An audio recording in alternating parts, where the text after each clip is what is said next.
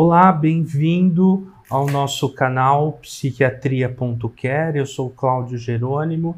Nós temos discutido aqui é, sobre família e dependência química. No último episódio, a Romina estava aqui já com a gente discutindo sobre isso. Nós falamos sobre o perfil das famílias. Muito obrigado, Romina, por ter tá aqui discutindo de Eu novo esse agradeço. tema. Acho que a gente tem bastante pano para manga Muito. aqui, né? Sim. É, você também pode é, mandar suas perguntas, interagir com a gente, é, porque as suas perguntas nos ajudam aqui a desenvolver os temas, né, que forem mais do seu interesse. Uma das coisas que as pessoas sempre é, buscam, Romina, é assim, porque então o que, que a gente, uh, se a gente precisa ajudar as famílias é, a tratar desse assunto e elas precisam estar envolvidas, quais são os passos que ela deve seguir aí para poder estar forte e ajudar o seu familiar? Bom, vamos lá. Em primeiro lugar, acho que é importante a família entender que não, não é necessário que o seu usuário esteja já em tratamento ou já, já tenha pedido ajuda para que ela comece. Né? Isso eu acho que é fundamental, porque às vezes a gente tem famílias que falam: não, mas o meu usuário ele não quer nada com nada, ele não quer tratamento, ele não aceita doença, então eu também não vou fazer nada. E não, esse membro motivado, que é aquela pessoa que vem buscar ajuda, é, é, a pessoa que, na verdade, vai ter condições de começar a afetar todo o sistema familiar de forma saudável e acabar chegando a, talvez, é, ter um resultado positivo na busca aí de, de ajuda pelo próprio usuário. Então, acho que primeiro a família precisa entender que ela tem, aquela pessoa que vem buscar ajuda tem um papel primordial para começar a colocar pequenas gotículas de saúde nesse sistema adoecido tem que começar a fazer uma pressão movimento. e algum movimento para que esse sistema mude. Sim, é, porque ele está estagnado em torno da doença, muitas vezes estagnado pela culpa, pela negação, pelo medo, pelo, por todos esses sentimentos que a família alimenta quando tem um usuário, a raiva, né? Então não consegue sair desse, dessa situação, fica paralisado e todo o sistema vai funcionando no que a gente chama aí dessa homeostase, né? Familiar. E aí qual a ideia? Que realmente algo comece a ser feito, mesmo que em pequenas doses, em pequenos movimentos, mas que eu acho que até tem um lema bem legal dos grupos anônimos, que eu acho que também é algo que a gente precisa mostrar para as famílias que existem, esses grupos Alanon, Naranon, que ajudam aí as famílias que buscam recursos na comunidade, é uma coisa bastante importante, é a questão de, de um tema que eles falam, que comece por mim. Então, se o meu usuário não está pronto, tá, é o momento dele, ele vai ter as fases dele, mas que comece por mim um movimento de mudança. Então, eu diria que o primeiro passo é a consciência de que eu sozinho posso sim tentar mobilizar o sistema. Entendi. Aí, na sequência, eu acho importante que a família entenda o seu papel, que é de complementariedade com a questão do usuário, que não é a família de um lado e o usuário de outro e que cada um caminha. Não. Elas têm que caminhar juntas numa questão de cooperação, mas essa cooperação na saúde, né? Não em colocar, olha, a doença é dele, eu não preciso me tratar, quem tem problema é ele, não eu. Não. Temos um problema familiar e nós precisamos cada um ter a consciência, então o indivíduo familiar que foi impactado ter a consciência de que ele precisa de apoio. Porque se ele não se ajudar, ele não vai ter condições de ajudar o outro. É aquilo que a gente sempre fala, a questão aí da dificuldade, é aquele a metáfora das máscaras quando caem do avião, certo? A gente colocar primeiro na gente para depois poder colocar no outro. Então, isso é muito simples. Não tem como eu querer ajudar meu usuário se eu estou com depressão adoecida pelo impacto, ou se eu estou com ansiedade adoecida pelo impacto, enfim. E também não tem como condicionar né, a sua mudança à mudança do outro, porque mudar o comportamento dos outros é uma tarefa inglória. Exato, né? não, não, não, tem como. Não tem como, né? Exato. Assim, você é um esforço é, o máximo que você pode fazer é provocar uma, uma instabilidade naquela, naquele status quo para que isso é, possa vir a ser diferente no futuro. É, através da mudança do meu comportamento, pode ser que eu consiga sim afetar o comportamento do outro, mas efetivamente vou mudar o outro através das minhas ações, isso não, não, não dá, né? Então acho que é isso é difícil para a família entender, porque pelo próprio transtorno aí que, que é bem usual no nosso meio aí que a gente fala a respeito da codependência, é, traz essa questão aí da, da ideia de que eu posso controlar o outro, de que eu controlo as emoções do outro, os comportamentos. Isso realmente não existe. Eu acho que a maior dificuldade da família é entender se que ela não tem esse poder não todo, né? Poder. E que o poder é outro, é o poder de se cuidar para então refletir no seio familiar. E aí, num terceiro ponto, eu acredito que aí sim a gente tem que entrar com os recursos é, que nós chamamos de psicoeducacionais, que são os recursos que a gente começa a ensinar para a família como lidar com as questões práticas do cotidiano de quem convive com o usuário, porque são questões específicas. Hum. Né? Entender o que é dependência química, como ela se dá, como se instala, né? quer dizer, quais são o, o, os principais fatores relacionados à dependência química, é importante que a família Sem saiba. Sem dúvida, porque muitas famílias, por incrível que pareça, ainda não associam a questão da dependência com a doença e, e recebemos sim famílias que dizem, se ele quiser parar, ele para, ou usam até termos pejorativos, ele é um marginal, ou fala uma coisa e fala, faz outra, e não entende que ele é uma questão. Ele engana, e não entende que aquilo é, faz parte de um contexto de uma doença, né? Então, em primeiro lugar, é entender como ela ocorre, quais são as características, é, os tipos de drogas, como afetam o seu usuário, os comportamentos. Em primeiro lugar, é a questão de entender do que se trata, né? Se trata a dependência química.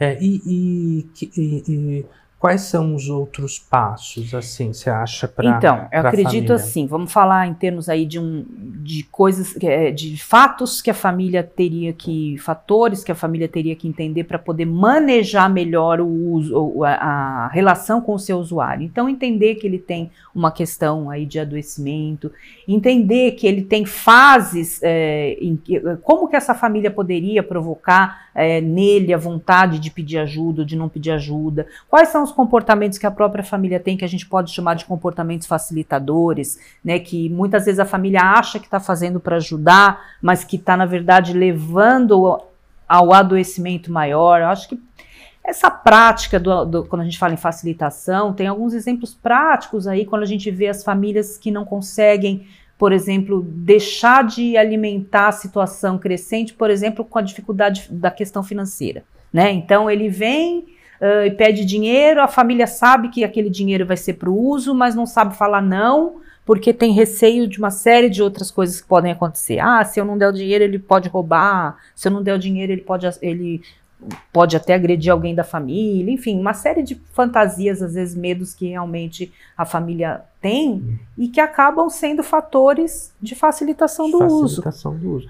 É, tem uma técnica em psicologia que a gente chama de manejo de contingência, né, que diz o seguinte: você reforça o comportamento que você quer estimular, uhum. né? E então primeiro a pessoa emite o comportamento e depois você dá um reforço uhum. para aquele comportamento que você quer é, estimular. E a família às vezes faz a coisa exatamente inversa. É né? É. Porque eles querem que é, na, na promessa de mudança de comportamento você já emite é, uma recompensa, um benefício. Um é. benefício Exato, é. Né? Então, é, e às vezes vai nesse ciclo enorme, assim, né? E frequente, do tipo.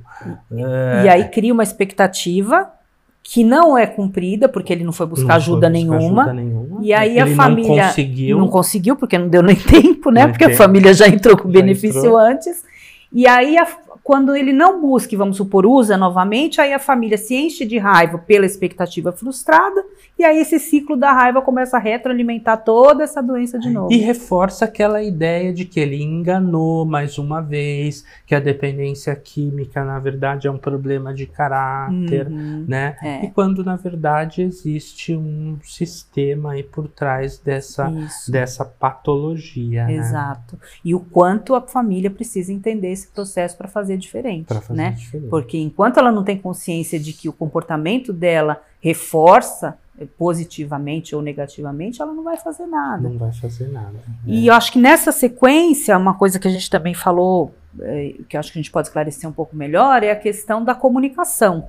Né? Então, quanto a família é, de usuários tem dificuldades na questão da comunicação, é, de emitir dupla mensagem, de não ter assertividade, de não saber falar não ou sim quando é preciso dizer sim. Existe é uma comunicação muito ruidosa, ou seja, muitas brigas ou uma comunicação nula. Não vamos falar sobre esse assunto porque esse assunto é um segredo de família. Então a comunicação realmente é algo que na minha concepção tem que ser muito trabalhado no familiar que deseja começar a implantar saúde no uhum. seu sistema e esse, esse problema de família, eu estou aqui pensando se também ele não é um, uh, um fator para que as famílias não busquem ajuda, né? Do tipo assim, não, esse é um problema nosso, a gente vai se expor muito, Isso. né? Sem é, dúvida. Sem, e, e, às vezes ela não percebe que está se expondo uh, também ali é, com o problema, né? É, eu acho que quando nós, é, por exemplo, pensarmos na questão do tempo que a família busca, demora para buscar ajuda, e que fica na negação, é justamente muitas, muito disso é por não querer se expor e achar que vai resolver sozinho. É um problema da nossa família, ninguém precisa saber. E muitas vezes em aqueles casamentos, ah, se separaram casal estava 20 anos, nossa, mas eles eram um super casal. Não, você não sabia que ele era alcoolista? Porque a mulher achava que preservando aquele problema dentro do seio, ela mesma ia resolver e não precisa ferir a dignidade da família ou ferir a dignidade do marido ao expor um fator desse. Na uhum. verdade, esse isolamento da família só vai fazer com que o problema cresça e ela não.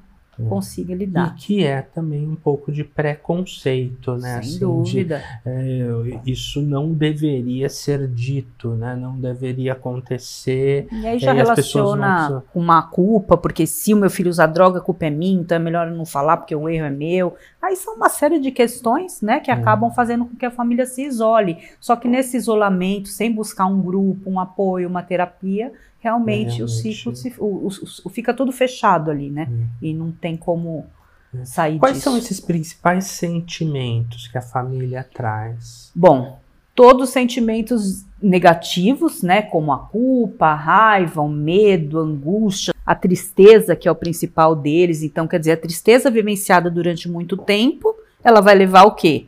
A depressão, Isso. né? Então, se não houver uma intervenção nessa família, nesse familiar, ele vai acabar adoecendo de forma que cada vez a chance de re, é, retomar a saúde no sistema familiar vai ficando, vão ficando menores.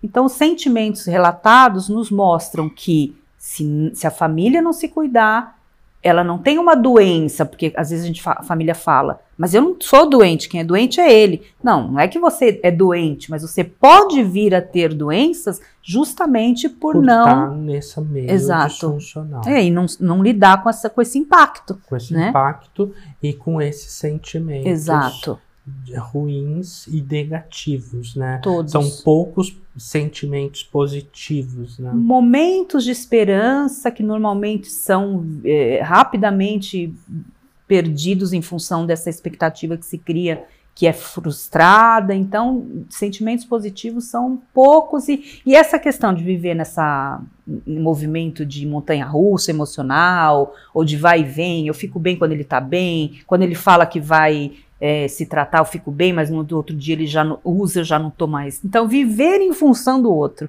né? E o quanto isso me afasta de mim e das minhas possibilidades de autocuidados. E me adoece.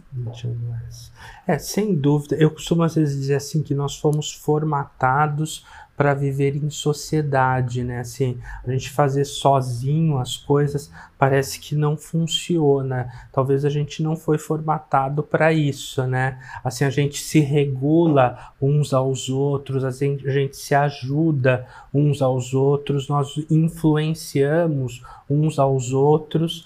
É, e a gente precisa é, aceitar isso, admitir isso em todas as circunstâncias. Nos Na verdade, não só. Né? É, nos Parece que não é só na dependência química que a gente deveria ser assim, né? Em tudo na vida. Porque nós somos formatados para viver assim, né? É, eu acho que o que você nos diz, assim, só é, é, reforça essa ideia, né? Do sistema É. é. e acho que também a questão da importância do, dos grupos de apoio, né? O porquê que os grupos de apoio, que recursos disponíveis na comunidade, são tão eficazes no que se refere, pelo menos à questão do pertencimento a um novo sistema. O meu sistema está adoecido, mas eu tenho aonde buscar um referencial de saúde, que é essa questão da, de agregar mesmo, de né? Agregar, do papel do grupo. De trocar experiências, é. né?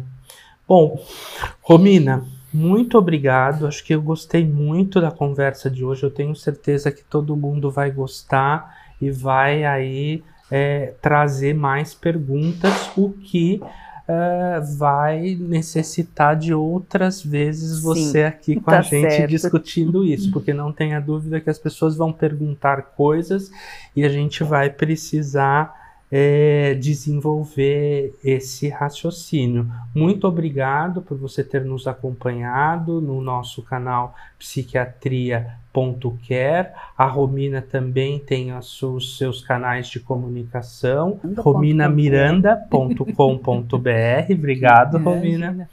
É, e também é, nos acompanhe e vamos continuar. Mande suas perguntas e Uh, vamos nos interagir. Muito obrigado.